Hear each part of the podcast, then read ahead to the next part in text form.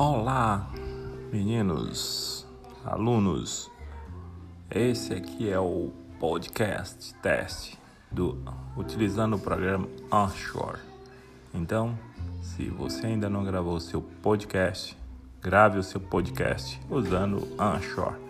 Esse é a introdução teste.